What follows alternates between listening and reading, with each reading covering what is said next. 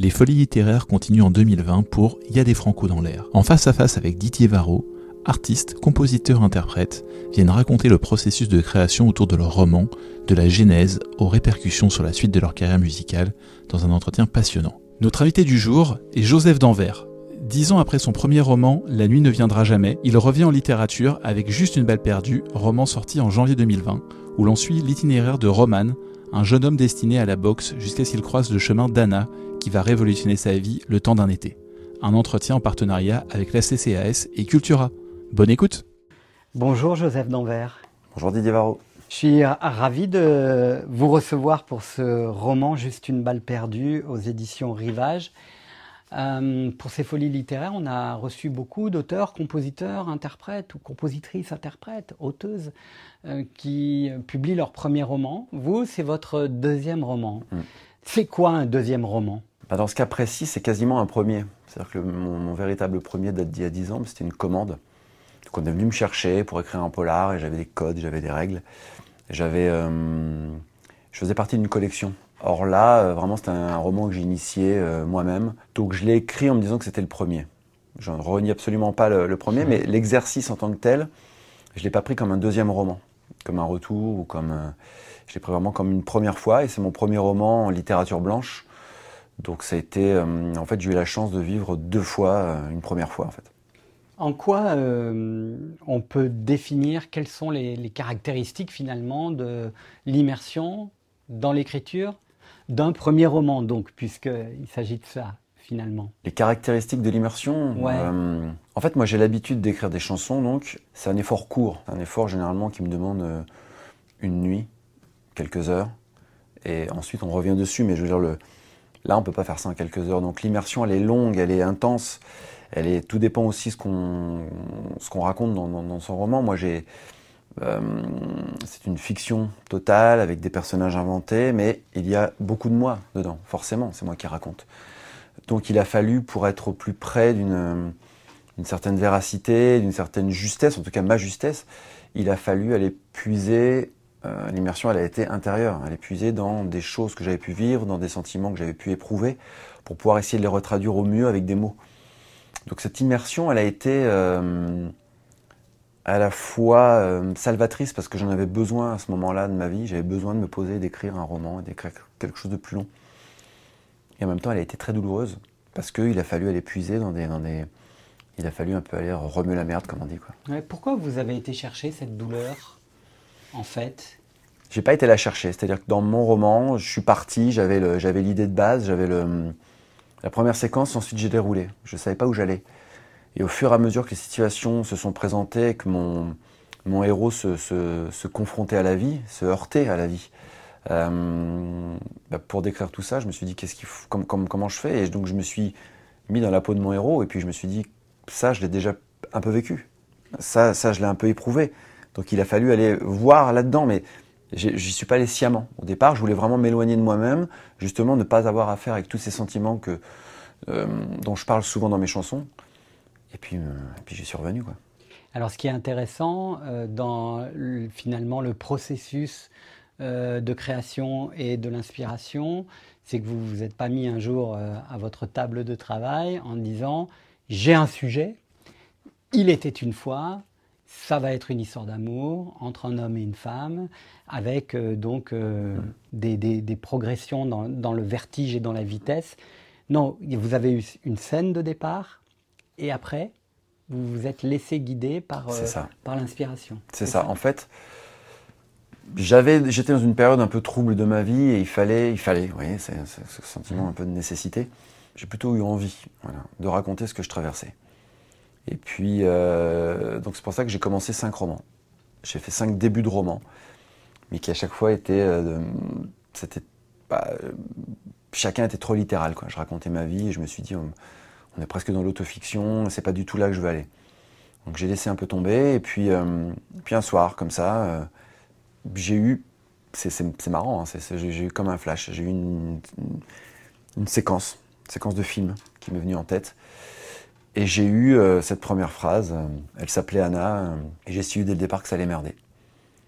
Et je me suis dit, voilà, c'est ça. En fait, mon, héros, va raconter sa rencontre avec Anna. Je savais pas comment il s'appelait au départ, mon héros, mais je savais que la fille allait, allait s'appeler Anna. Je sais pas vraiment pourquoi. Anna avec un seul N, comme la chanson des Pixies.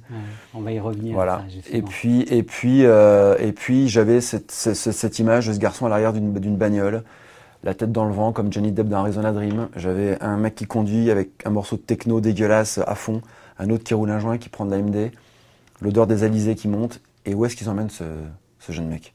Et voilà. Et tout est parti comme ça, effectivement. Euh, je me suis dit, c'est maintenant, euh, il faut y aller. Alors, deux choses, comme vous l'avez très bien prononcée, très bien formulée. Elle s'appelait Anna et j'ai su dès le départ que ça allait merder. On pourrait presque effectivement entendre, en tout cas quand vous l'avez dit là, je dis tiens, on dirait presque la voix off d'un début de film. Et si on se plonge dans, le pitch, on prend la quatrième de couverture, Roman veut devenir euh, boxeur, il se rêve déjà, Roman peut-être, euh, il se rêve déjà professionnel lorsqu'il intègre une prestigieuse académie qui fera de lui un champion. Un soir, il rencontre Anna avec un Salène, une jeune fille qui va changer sa vie entre drogue, sexe, alcool, amour et dépendant et délinquance. Ces deux écorchés vont s'offrir une parenthèse enchantée, mais tout tourne très vite au cauchemar, comme s'il était impossible d'échapper à son destin. Juste une balle perdue raconte cette saison entre paradis et enfer. Juste une balle perdue, c'est le titre de ce roman, c'est aussi le titre d'une chanson. Et en fait, ce titre-là, il a été aussi, si je ne m'abuse, un déclic dans, l'écriture de ce livre. Oui, Donc, mais... une chanson qui a été, vous avez déjà prononcé pas mal de, de, titres de chansons, enfin, les Pixies, un air de techno un peu dégueulasse, mm, mm.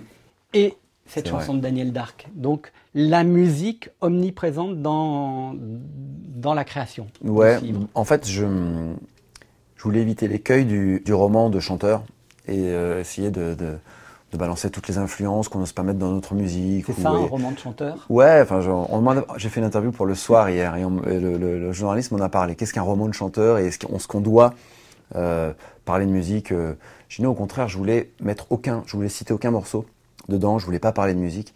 Puis c'est plus fort que moi, parce qu'à un moment donné, quand euh, au moment du roman, ils mettent un vinyle, et puis, je, et puis voilà, je me suis dit, qu'est-ce que, qu'est-ce que, je savais que pour moi, quand ils mettaient le vinyle, c'était un des derniers albums de Nick Cave, mais je voulais pas situer, rien n'est situé dans ce roman. On n'a pas l'époque, on n'a pas la géographie, on est dans une espèce de flou comme ça que je voulais conserver. Mais Nick Cave, il a une carrière très longue, et je me suis dit, bah, si je dis que le, héros met un vinyle de Nick Cave, on voit tout, on peut tout de suite en, citant juste le nom de ce chanteur, on imagine l'ambiance. J'ai pas besoin d'en dire plus. Et donc, à un moment, ils sont sur l'autoroute, et puis il y a un morceau de Nebraska, de Springsteen. Voilà, c'est pas de la musique de fête de mariage. Hein. Donc, euh, on sait très bien dans quel état d'esprit il est. C'est vrai que la musique m'a aidé à, pouvoir déterminer à un moment donné l'état psychologique du personnage ou l'humeur de, l'humeur de la séquence, c'est vrai. Et, et, et, puis, au fur et à mesure, je me suis dit, mais merde, tu vas pas t'interdire de parler de musique. Et, et puis, euh, et puis au contraire, du coup, les gens vont peut-être en apprendre un peu plus sur toi, en tant qu'auteur et du coup en tant que chanteur, sur les choses que j'aime, The National, Michael Nyman, enfin, c'est très large, quoi. Et, c'est en même temps, c'est tout ce que je suis. En quoi ce, ce titre euh, a été un déclic pour l'inspiration? Qu'est-ce que ça vous évoque? Juste une balle perdue Encore une fois, c'est marrant. Il y a, on dit qu'il n'y a pas de hasard, mais euh, je ne sais pas ce que c'est. C'est-à-dire quand j'ai vu cette, cette séquence de film, quand euh, j'ai eu la première phrase du roman, j'ai cette chanson de Taxi Girl qui m'est venue. Juste une balle perdue. Et, et, et, et je me suis dit, mais euh, tiens, c'est marrant.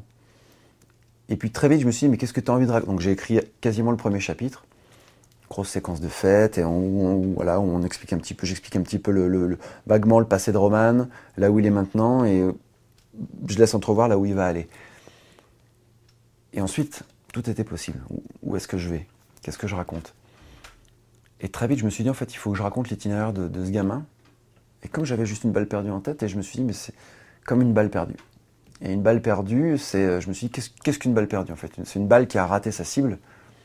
Et en fait, une balle perdue a, deux destinées possibles, où elle se perd, elle se fiche dans un arbre, dans un mur, c'est l'indifférence, ou elle heurte un innocent, et c'est la tragédie. Et je me suis dit, le destin de Roman, ça va être ça, l'indifférence ou la tragédie. Et puis je suis parti d'un côté. Alors ce qui, à mon sens, comme ça, quand on lit un, livre comme celui-ci, doit complexifier un peu l'exercice, la tâche euh, romanesque, c'est que finalement, dès la première phrase, on sait que ça va pas bien se passer et que ça va pas bien se terminer. Comment on arrive à tenir son récit en sachant que le lecteur, dès le début, sait que la fin est un peu écrite? Bah, C'est le principe de la tragédie, d'annoncer dans, dans, la première scène que ça va, ça va mal se terminer. Donc je voulais faire un roman euh, moderne, mais en même temps m'appuyer sur, euh, sur une trame beaucoup plus classique que mon premier roman, qui lui était donc un polar, mais euh, dont j'ai essayé de détourner les codes. J'ai dit directement à l'éditeur de ce premier roman, il y a dix ans, attention, je ne suis pas un écrivain, je ne suis pas un grand lecteur de polar, donc je vais raconter autre chose. Il fallait que ce soit un polar sur le rock'n'roll. Donc ça, je vais plus axer sur le rock'n'roll, une histoire d'amour, peut-être le mythe faustien, ce qui s'est passé. Et voilà. Et là, je voulais être dans un truc, quelque chose, dans, une écriture beaucoup plus classique. Et, euh, et, en même temps, je me suis dit, oui, j'annonce un peu la fin, donc euh, bah, va falloir s'y tenir. Puis très vite, je me suis dit, et j'ai su dès le départ que ça allait merder. C'est peut-être pas la fin. Peut-être qu'à un moment donné, ça merde. Mais peut-être qu'on va avoir une lueur d'espoir à la fin du roman. Donc je me laissais cette porte de sortie. Euh, mais au fond de moi, euh, en même temps, je ne peux pas déflorer euh, ce qui se passe dans, le roman, mais au fond de moi, je savais que je, que voulais raconter une histoire, somme toute, assez banale d'un jeune type, comme il y en a des, milliers, et des millions même dans le monde, je pense à la France, mais des millions dans le monde, qui ont fait les mauvais choix, mauvais, le mauvais choix au mauvais moment. Donc, et puis se dire, ben, c'était un roman aussi de l'adolescence que je voulais faire. Et je me suis dit, on va faire, on va raconter le passage à l'âge adulte de ce garçon. Et pour moi, l'âge adulte, c'est le moment des choix définitifs et c'est le moment où on se rend compte, ça peut être à 15 ans, on peut devenir adulte très tôt ou très tard, ça peut être à 30 ans, je pense. Mais c'est le moment où on se rend compte que certaines choses peuvent être définitives. Pour moi, l'adolescence, c'est que rien n'est, définitif. tout, tout n'est qu'éphémère et tout n'est que tout n'est qu'instant. Et puis euh, et puis je me suis dit bah voilà Roman en fait euh, il va basculer dans cet âge adulte, le temps d'un été, le temps de l'adolescence. Quand l'automne arrive, c'est l'âge adulte qui arrive et là c'est le début des emmerdes. Donc c'était j'avais un peu ma trame et j'avais mon, mon fil pour aller jusqu'à cette fin euh, tragique. Puis qui n'est peut-être pas tragique en fait dans le roman en lui-même. On ne sait pas. On ne sait pas. On verra. Ce qu'il y a de, de, de, très fort, c'est cette jubilation à raconter euh, la fête. C'est toujours très difficile. Au cinéma, par exemple, c'est souvent raté. Mmh, euh, quand on est un tougher ou quand on a aimé notamment le monde des free parties, on, est toujours un peu, euh, un peu comment dire, déçu par la manière dont on, dont on traduit cette, cette, ce moment-là de plaisir. Encore pire quand c'est dans un, dans un club. Mmh. Vous, vous avez réussi à l'écrit à nous donner de vraies images qui peuvent être des images de cinéma. On reviendra tout à l'heure au hmm. rapport avec le, cinéma. Mais le plaisir de raconter la fête, c'était aussi euh, une des envies de, ce livre? Oui, j'avais vraiment envie de. Comment on va dire? J'avais plusieurs sujets, plusieurs territoires sur lesquels j'avais envie d'aller. La fête, euh, mais la fête dans tout ce qu'elle inclut, hein, le, bon comme le, comme le, comme le mauvais. J'avais envie euh, vraiment de d'en parler. Et c'est vrai que, hum, en tout cas, les soirées, la nuit. Et c'est vrai que. Hum, Pourquoi C'est des territoires qui me, qui me, qui m'intriguent, que j'aime et qui me, que j'avais envie de raconter. Je, je, sais pas. En fait, dans ce roman, il n'y a pas grand chose que je sais, en fait. je vais sur, j'y vais, j'y suis allé comme ça. Et puis, c'est vrai que hum, je suis très souvent dessus, ouais, des scènes dans les films ou même dans les livres je trouve que ça rend pas ce que moi je ressens. Donc je me suis dit, je vais essayer de ressentir, je vais essayer de ressentir vraiment ce que j'ai pu vivre à certains moments, ce que j'ai pu fantasmer, et je vais essayer de voir comment je peux le décrire pour arriver au plus juste de, bah, justement de ce, sentiment, et d'essayer vraiment d'aller dans là, ce que, euh, d'éviter les écueils de, ce que j'ai pu, euh, de ce que j'ai pu euh, voir ou, ou, lire. Il y a des séquences de films, je me souviens dans The Yards de James Gray, il y a une magnifique séquence de, fête quand Mark, Mark Wahlberg sort de prison. Et il arrive, il est le roi du monde. Et je, moi qui est un ancien euh, chef opérateur qui était très très euh, euh, sensible à l'image, tout éclairé en rouge et blanc. Et, je ça a été une, voilà, ça a été une, j'en parle souvent de, cette séquence parce que j'adore, parce que c'est une séquence qui est réussie. Mais c'est très rare. Est-ce que vous écrivez avec une caméra? Non, à l'ordinateur. Je... euh, non, justement, j'ai essayé de pas justement de pas réfléchir en termes de ou de découpage ou de, ou de, scénaristiques. En revanche, j'écris en visualisant, mais comme mes chansons. C'est peut-être dû à ma formation. Moi, j'ai fait donc de l'histoire de l'art, les arts appliqués, euh, la fémis, le tout en images. J'ai aucune formation euh, théorique en musique ou en, son. Et euh, donc j'ai toujours réfléchi en termes d'image. Et chacune de mes, de dire de mes séquences, chacun de mes, de mes chapitres, c'est une séquence. Et, et, je, je, vois le découpage. Et je vois, mais c'est naturel, je ne me force pas à le voir comme ça. Je vois d'un seul coup le travelling avant sur le visage. Mais je ne peux pas l'écrire, je ne peux pas dire travelling avant. Sur... Donc comment, comment ensuite moi j'adapte ça Et c'était assez marrant parce que je me suis rendu compte que je faisais euh, l'exercice inverse de quand j'étais euh, à la caméra, et, enfin à l'image en général, où je devais mettre en image les mots des autres. On me disait, bah là, je veux que, je sais pas, travelling, et puis là, on sent l'intensité, on va sortir l'intensité, donc je vais essayer de voir comment je peux faire techniquement. Et là, il fallait que je mette en mots les images que j'avais. Et donc, c'était pas plus simple, en fait. Et se dire comment on fait pour décrire, voilà, à un moment donné, cette, dans le premier chapitre, c'est une espèce de, de fête orgiaque comment on fait pour, euh, pour qu'on sente la sueur, qu'on sente le côté animal et en même temps ces parfums de début de soirée qui restent, comment on fait pour sentir euh, le stupre qui arrive, euh, l'inélégance qui, qui, chasse l'élégance, la folie qui d'un seul coup fait que tout le monde devient dingue, et puis comment faire pour, pour essayer de trouver... et en fait tout ça s'imbrique, c'est-à-dire que très vite je me suis dit il faut que le décor soit important. Et donc ce qu'on appelle le, ce que j'appelle le squat, qui est ce lieu tout va se passer finalement. Pour moi, le squat, il y avait un peu de, Mad Max, ça doit être Mad Max 3, je sais plus, enfin, dans les arènes euh, post-modernes, euh, post-apocalyptiques, euh, et en même temps, il y avait un peu du déjà mort de, de Olivier Dahan, il y avait un peu de, Larry Clark, il y avait un peu. Et en fait, je me suis rendu compte que je pensais très vite en termes cinématographiques. Donc peut-être que j'écris, je sais pas si c'était cette question ou c'était la précédente, mais peut-être que j'écris un peu avec une caméra. parce qu'en fait, je suis pas allé puiser dans des livres ou dans des choses qui avaient rapport avec ce médium-là qu'est le, le, livre, mais dans d'autres que sont la musique et le cinéma. Il y a aussi euh, la volonté de, traduire euh, en mots et en situations euh, le sentiment du rite initiatique. Mhm. Le rite initiatique qui peut être basiquement dans les fêtes que vous décrivez, mais aussi dans l'apprentissage de la relation amoureuse et sexuelle dans une nouvelle histoire d'amour, mais aussi euh, dans les codes euh, quand on prend de la drogue. Et, une, et puis aussi, rite initiatique lié aux saisons, puisque c'est un, roman qui n'a pas de temporalité effectivement euh, dans, dans, le temps. On ne sait pas si c'est en 2012, en 2017 ou en 1999, quoique. Mais, et on n'a pas la géographie, mais en revanche, on a euh, la saison. Mm. Et un passage d'une saison à un autre aussi. Mm. Euh, qu'est-ce qui vous fascine dans, dans le passage et dans le rite initiatique? Je ne sais pas. Je crois que j'ai envie de répondre que hum, je me questionne beaucoup sur ma vie en ce moment. Donc ça fait écho à des choses, hein, la question que vous me posez. Il n'y a pas très longtemps, je me suis rendu compte que j'ai toujours habité près d'un fleuve. Et je crois que du coup, ce mouvement, il a infusé quelque chose en moi je croyais que j'avais besoin de sédentarité, de, repères, de racines. Peut-être que j'en ai besoin, et c'est pas le mouvement n'empêche pas d'avoir des racines, hein, évidemment.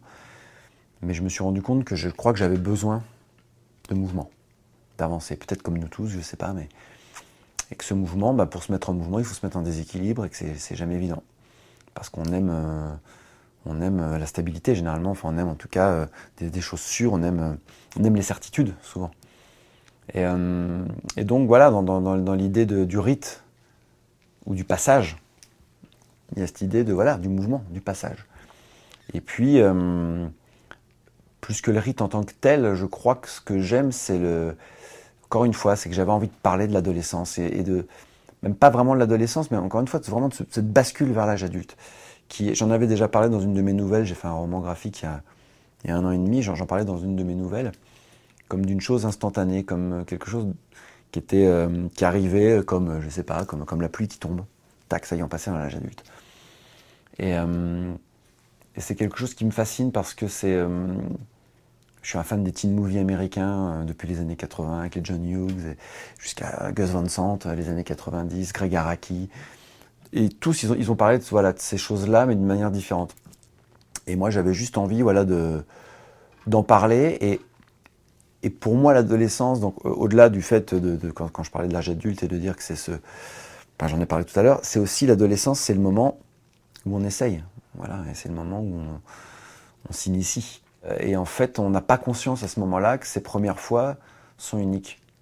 On sait que c'est nos premières fois. On, souvent, on les savoure, on les, les premières drogues, le, le, le, la première baise, le, pour pas dire faire l'amour, parce que c'est souvent on a ce, euh, les premières cuites. Euh, toutes ces premières fois, on les, on, les, on, les, on les savoure, je pense, mais on n'a pas cette conscience. En tout cas, la conscience que j'ai maintenant de me dire, voilà, c'était ça. Et c'est ce, l'addiction aussi me hante. Et qu'est-ce que l'addiction sinon essayer de recréer la première fois, encore et encore. Mhm. Donc, euh, j'avais envie, et à un moment donné, j'en parle voilà, dans, dans, dans, dans, le deuxième tiers, du, enfin, par la moitié du livre, où, où Roman euh, voilà, se rend compte qu'ils sont tous accros à quelque chose. Et puis ce qui est amusant dans les premiers temps, le devient de moins en moins. Et puis ce qui est romantique devient un peu plus glauque. Et, euh, et, euh, et ça m'intéressait de raconter ça. De se dire, voilà, quand est-ce que la fête... Enfin, quand faut-il quitter la fête, en fait? Quand est-ce que la fête est finie? Voilà. Même pas quand est-ce qu'elle est finie, mais quand est-ce qu'il faut la quitter? Ouais. Mais oui, pour parler un peu, faire un petit, petit clin d'œil à Orelsan. Hein. Et c'est vrai que moi, j'ai toujours ce truc d'aller voir d'aller voilà, jusqu'à la fin de la fête, en me disant il y a peut-être quelque chose encore à vivre, il y a peut-être quelque chose encore à... Et puis je me rends compte que c'est, ça a été un peu une, une, éthique de vie, d'aller au bout. Et puis je suis en train d'en, revenir un peu, et de me dire je loupe peut-être rien. Et, euh, et peut-être que ce que j'ai à vivre, je le vis tel que j'ai à le vivre. Et, euh, et quand je m'en vais, ça se termine avec moi. Et, euh, Enfin, je sais pas si je suis très clair, mais voilà. et, j'avais envie que Roman, il éprouve ça et que, et que du coup, à un moment donné, où lui se lasse un peu de tout ça, et puis la vie fait que de toute façon, il va falloir qu'il arrête de faire tout ça. Donc je me rends compte que, enfin je me suis rendu compte que c'était mon personnage était un peu comme moi, c'est-à-dire que j'ai l'impression de ne de ne jamais rien déclencher. J'ai l'impression que tout ce qui m'est arrivé, de bien et de mauvais dans ma vie et dans ma carrière, sont des choses qui sont arrivées comme ça, un peu par avec ce fameux hasard auquel je ne crois pourtant pas des masses. Mais euh, chaque fois, les belles rencontres sont arrivées sans que je les provoque. Je suis pas quelqu'un de d'extraverti, je suis pas quelqu'un qui va euh, euh, forcer les portes. Donc j'ai peut-être loupé plein de belles histoires, mais en tout cas toutes, les, toutes celles qui me sont arrivées, elles sont arrivées comme ça. Voilà, comme un, pareil, comme un, comme un grain de pollen qui va se poser sur nous. Juste une parenthèse, mmh. euh, en lisant la quatrième de Couve tout à l'heure, j'ai dit roman et pour dire romane, et je me demande si c'est un hasard le choix de ce prénom pour votre héros masculin de même que vous avez enlevé un N à Anna. Euh, c'est, voilà. En fait, pendant toute l'écriture, il s'appelait pas Roman. Il avait un autre nom qui m'est venu comme ça. Il s'appelait comment? Il s'appelait Stan, je ne sais pas pourquoi. Et puis, euh, j'en ai parlé à quelqu'un de proche qui m'a dit Stan, ça craint. Ça fait 80 un peu. Ça fait 80 et en fait je ne sais pas pourquoi je pensais à Stan the Flasher, le film de Claude Berry. Oui, ouais. Et je me suis dit tiens Stan c'est pas mal et puis il y avait il y avait une petite référence, je sais plus euh, je crois que c'est dans Killing Zoe, euh, je suis plus sûr, mais je sais pas pourquoi j'avais ces films je me suis dit, tiens, ça irait bien. Et, euh, et puis euh, après, à la relecture, je me suis dit, c'est pas bien, Stan, ça va pas. Et j'ai beaucoup peiné à trouver le prénom. Enfin, c'est très important. Et je cherchais un prénom, encore une fois, comme enfin, l'image du roman, qui ne soit pas daté, euh, qui ne, soit pas, situable. Roman, c'est quoi? C'est un peu les pays de l'Est. En même temps, il y a Roman Coppola, Los Angeles. Roman, maintenant, il y a beaucoup d'enfants qui, est-ce que c'est un prénom des années 50 Est-ce que c'est un prénom? Donc voilà, ça m'est venu comme ça naturellement. Et puis, euh, puis bah voilà, il y avait le petit clin d'œil euh, au roman. Et, je me suis dit, c'est assez marrant aussi parce que ce garçon, enfin, si on si on ne lit pas euh, à l'oralité, c'est un prénom qui, peut être aussi féminin. Et j'aimais que dans ce grand gaillard, il y ait cette part de féminité, parce qu'il est, il est les, personnages ne sont pas monolithiques et on sent ça son ultra sensibilité à ce garçon. Mais c'est quand même un grand gars. On, sent que c'est, enfin, je le décris, que c'est un grand gars qui a fait de la boxe, qui, est assez charpenté, qui a grandi un peu trop vite, euh, qui a 18 ans, mais qui est déjà, voilà, donc qui, qui, qui, qui en impose et, dont on n'imagine pas qu'il puisse être, euh, qu'il puisse avoir cette sensibilité. Et puis voilà, je trouvais ça du, coup intéressant qu'il ait ce, qu'il ait, qu'il ait ce prénom euh, un peu slave, un peu californien, je savais pas. Et puis voilà, et puis évidemment, voilà, côté roman, ça me faisait rire. Quoi. Pas rire. pas vous éclamer. Alors, une des vraies euh, forces du livre aussi, c'est, vous en avez parlé tout à l'heure, mais maintenant on va creuser, c'est le fait de ne pas vouloir situer euh, ce, livre dans le temps, mais aussi dans sa géographie. Mm. Ah, ce qui fait que quand on est un lecteur euh, acharné de, ces pages, notamment dans la dernière partie, mm. on s'est dit, mais alors c'est où? C'est sur la côte ouest? Est-ce qu'ils sont dans le Pays Basque? Est-ce qu'ils sont passés euh, les Pyrénées pour arriver en Espagne. Et on se dit, on va avoir la clé, un mmh. on va avoir des indices pour savoir où c'est exactement. Comment vous avez tenu ce pari de la non-géographie? Est-ce que c'était pour que l'imaginaire de vos lecteurs, de vos lectrices soit totalement débridé? Quelle, était mmh. la volonté dans cette non-situation géographique? C'était ça, c'était pour qu'on puisse euh, se projeter là où il veut. Pour qu'on soit plus libre? Pour que le lecteur soit plus libre et puis et puis j'avais envie de, créer cette espèce de, léger décalage pour que le lecteur soit dans un entre-deux. C'est-à-dire que très souvent, dans beaucoup de choses que je, que, je lis, euh, et depuis pas mal d'années, je, je trouve que tout est très situé, très décrit. Peut-être que je lis pas les bons livres. Hein. Et du coup, on est dans une réalité soit on est en Californie, soit on est, je pense, je pense à plusieurs livres, soit on est dans le bassin stéphanois, mmh. soit on est euh, en Espagne, soit et du coup, euh, je m'identifie, mais, mais, mais, mais, mais, mon imaginaire, il est relativement bridé. C'est-à-dire qu'il y, a quelque chose qui ne va pas être familier pour moi si ça se passe en Californie. Oui, j'ai vu des films, oui, j'ai jamais habité en Californie, j'ai pas grandi là-bas. Donc je vais fantasmer, et c'est peut-être très bien. Mais moi, j'avais pas envie de ça. J'avais envie qu'on puisse dire, oui, c'est la Californie. Oui, c'est euh, le nord de l'Italie. Oui, c'est la Côte d'Azur. Euh, oui, c'est le sud-est de l'Espagne. Ça pouvait être tout ça. Et donc je me suis, je me suis amusé à mais au départ, la, géographie, j'étais pas, je savais pas s'il fallait que je sois euh, dans ce flou. En tout cas, j'étais certain que je ne voulais pas situer l'époque. Donc au tout départ, par exemple, dans le roman, ils jouent, à la console et tout, et je me suis dit, bah non. S'ils jouent à la console, ils ont des téléphones portables. S'ils ont des téléphones portables, alors euh, il y a beaucoup de choses qui vont pas être possibles dans le roman. Et je, voulais me centrer sur une adolescence intemporelle. Et donc, donc bah, j'ai gommé déjà sur les premiers chapitres, c'est pas venu tout de suite, sur les premiers chapitres que j'avais écrits, j'ai tout repris en gommant tout ce qui pouvait situer un peu les choses, au niveau temporel. Et ensuite, je me suis dit, mais voilà, dans la géographie, on va faire la même chose. Et donc, j'ai poussé le vice un peu loin, c'est-à-dire que je me suis beaucoup documenté. Et j'ai euh, mêlé euh, donc les, éléments géologiques, les roches, les paysages. Oui, parce que voilà. on a beaucoup de détails sur la végétation, sur la faune, la flore aussi. Et j'ai fait une espèce de mix de choses qui peuvent se retrouver à la fois dans, dans toutes ces contrées que sont le nord d'Italie, euh, la Californie dans certaines régions. Et, et, et, du coup, on a, alors pour qui s'y connaît euh, les, vrais spécialistes verront qu'il y, a des choses qui ne sont pas raccords, mais justement, je trouvais ça intéressant de mettre tel type de végétation sur tel type de roche. Et je me suis dit, il y a forcément quelqu'un qui va lire mon livre, qui va s'y connaître un peu et qui va dire, bah, tiens, c'est pas possible, mais du coup, c'est où Et je vais situer. Et, voilà. Je voulais créer ce léger décalage, euh, cette inquiétante étrangeté, comme disait Freud. On est juste un pas à côté de, ce qu'est euh, la réalité. En même temps, ça doit être difficile de tenir ce défi jusqu'au bout, euh, sans se couper finalement. Hein, C'était pas évident, parce que parce que euh, à un moment donné, ces géographies, elles sont pas les mêmes. Et puis je me suis dit voilà, là, ça peut plus être tel pays. Tant pis. Et, et après, je me suis dit mais en fait, je vais je vais parce que moi j'avais une géographie précise en tête au départ. Et après, je me suis dit mais justement, on va on va brouiller les pistes. C'est-à-dire que là, ils vont prendre une autre direction et puis euh, ce sera plus tellement possible de savoir vraiment où on est. Et en fait, je me suis amusé à ça parce que je me suis dit, on dit souvent que, que l'écrivain ou le réalisateur de film, on dit souvent c'est Dieu. Parce que, pourquoi c'est Dieu? Parce que il crée son monde. Il crée son monde. Et puis il donne vie, il, enfin, il, a, il, a, le droit de vie et de mort sur ses personnages.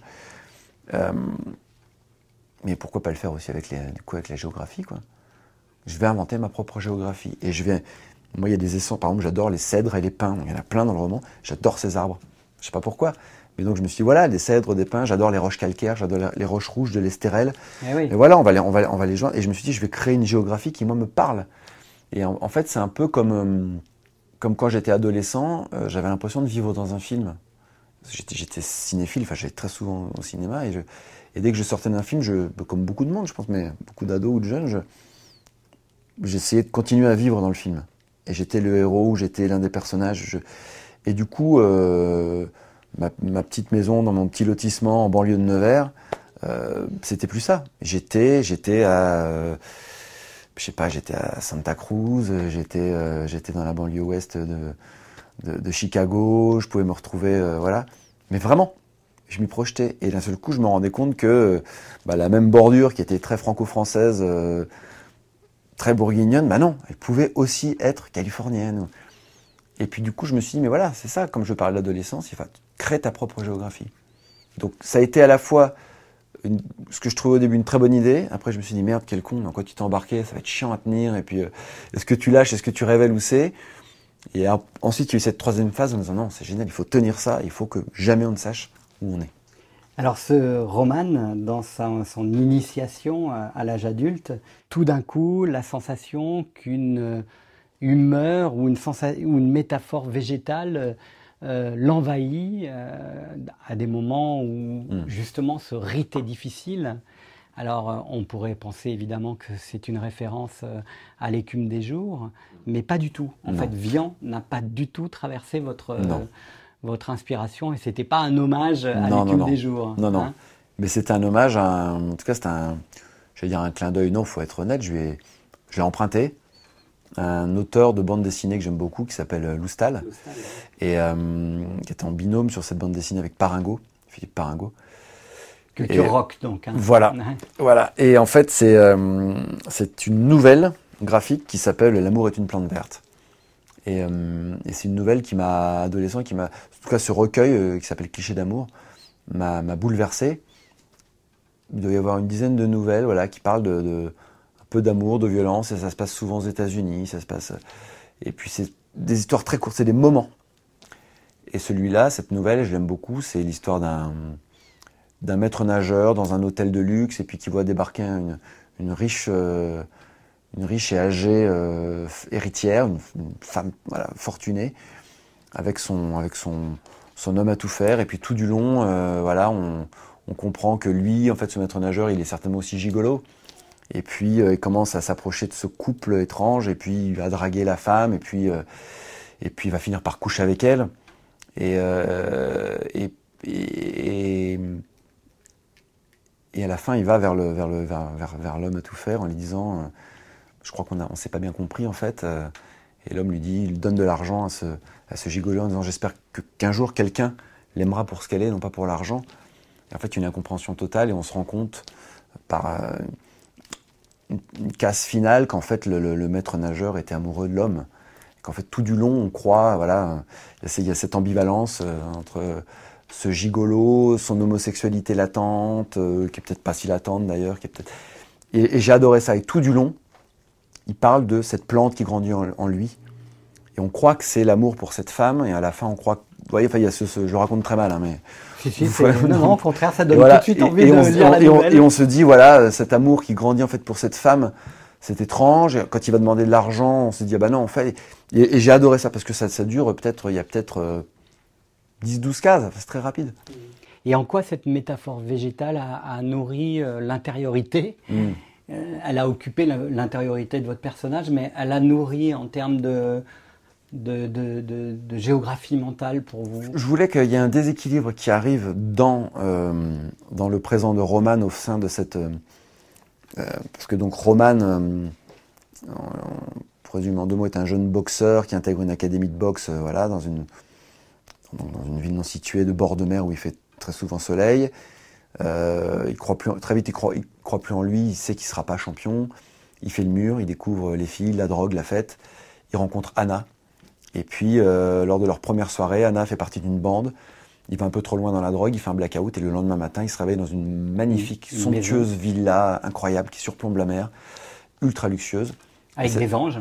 Et voilà, et cette villa n'est peuplée que de cette bande qui, qui, est surnommée euh, les anges. Et c'est une dizaine de jeunes qui, ont entre 18 et 22 ans qui habitent là. Et on ne sait pas pourquoi et comment ils habitent là. Et très vite, on se rend compte que cette villa appartient à un riche homme d'affaires qui s'appelle Igor, qui a une cinquantaine d'années et qui régit un peu tout ça, qui autorise ces anges à habiter là contre quelques petites contreparties. Euh, et, je voulais que, comme le roman est écrit à la première personne et que c'est Roman qui raconte, je voulais qu'on sente cette bascule, le côté inéluctable de la tragédie et de la, du fait que ce garçon, euh, enfin la vie n'a jamais épargné ce garçon. Et je voulais qu'on ressente très vite une espèce de, comment on va dire, d'instinct, comme un instinct animal qu'avait Roman. Et très vite, je me suis dit, il faut, il faut qu'il sente quelque, quelque chose qui ne va pas là-dedans, dans cette vie-là. Il y a un truc bizarre. Et je me suis dit, il faut, comment lui dire, ok, il ressent de l'angoisse, etc. Et puis je me suis dit, mais en fait, ce serait intéressant que qu'il y ait un noyau, une graine semée en lui, qui vienne, on ne sait où, on le saura certainement plus tard dans le roman, et que cette graine, d'un seul coup, euh, réapparaisse, et là, se mette à germer pour de bon. Et que cette graine, oui, c'est l'angoisse, c'est tous les sentiments néfastes. qu'on. Elle, elle est jamais vraiment nommée, oui, c'est l'angoisse, c'est le stress, c'est l'inquiétude, c'est la paranoïa, c'est ce qu'on veut. C'est tous ces sentiments noirs, tout, comme dirait Dexter, hein, comme on dit dans la série Dexter, le, Dark Passenger, c'est tout ce qui nous hante et qui d'un seul coup bouillonne et demande à, demande à sortir. Et j'avais envie qu'en parallèle de cette histoire euh, linéaire de Roman, de ces flashbacks, il y ait aussi la progression euh, euh, végétale de cette chose à l'intérieur de lui qui l'envahit jusqu'à à un moment donné presque l'étouffer. quoi. C'est presque aussi la métaphore du corps étranger dans son propre corps. Voilà.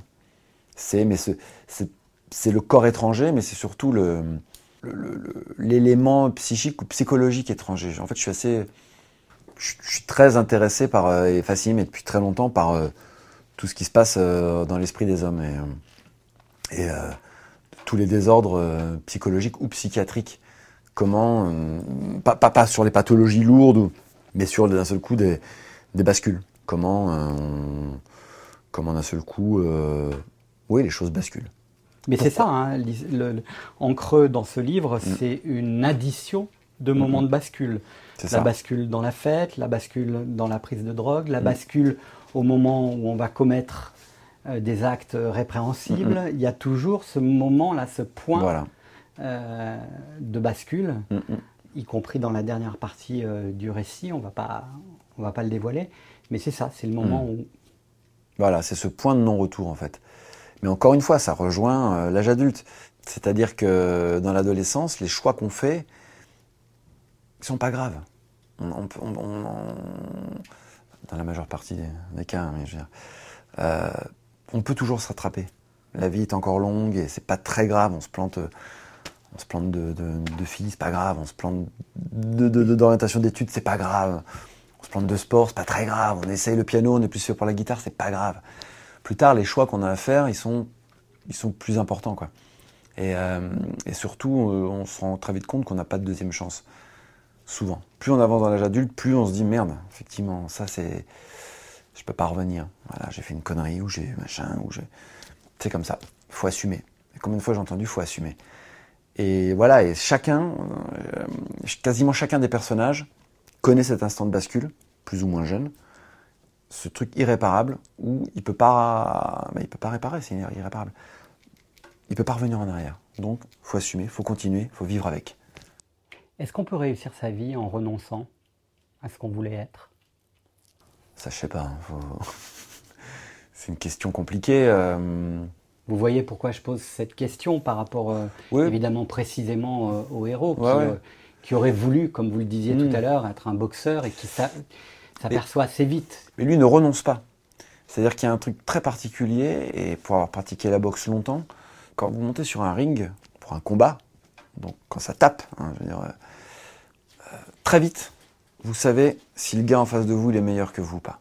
Si vous êtes, en tout cas moi je le ressentais, si vous êtes assez affûté, assez en forme, assez bon techniquement pour pouvoir faire des, moi c'était des combats amateurs, donc 3 fois 3 minutes. Euh, au bout de 15 secondes, on sait que ça va être dur où on sait qu'on va pouvoir gagner. On peut, toujours perdre à chaque instant en boxe, mais voilà, on sait que, ok, si on n'est pas trop con, si on s'applique bien, on va pouvoir gagner. Et puis il y a des fois, il y a le mec, il met le premier coup, on se dit, ça va pas être possible. ou alors il faut vraiment euh, un coup de vis, ou il va falloir que je sois malin, ou, ou vraiment il baisse la garde, mais voilà. Et en fait, euh, j'ai fait beaucoup de sport dans ma vie, c'est le sport le plus dur que j'ai pratiqué, vraiment, à tout niveau, psychologiquement et physiquement. Et euh, lui ne renonce pas. C'est-à-dire que Roman, quand il intègre cette prestigieuse académie, il fait tout ce qu'il faut pour, pour réussir le concours. il commence les, premiers mois et tout va bien. Mais très vite, il le sent. Il sent qu'il ne sera pas champion. Il sent qu'il lui manque quelque chose. Parce que pour être un sportif de haut niveau, euh, il ne suffit pas d'être bon. Il faut, euh, il faut de l'abnégation, il faut de la détermination, il faut, il faut, c'est beaucoup de sacrifices. Et il y a beaucoup de gens qui ne sont pas prêts à ça.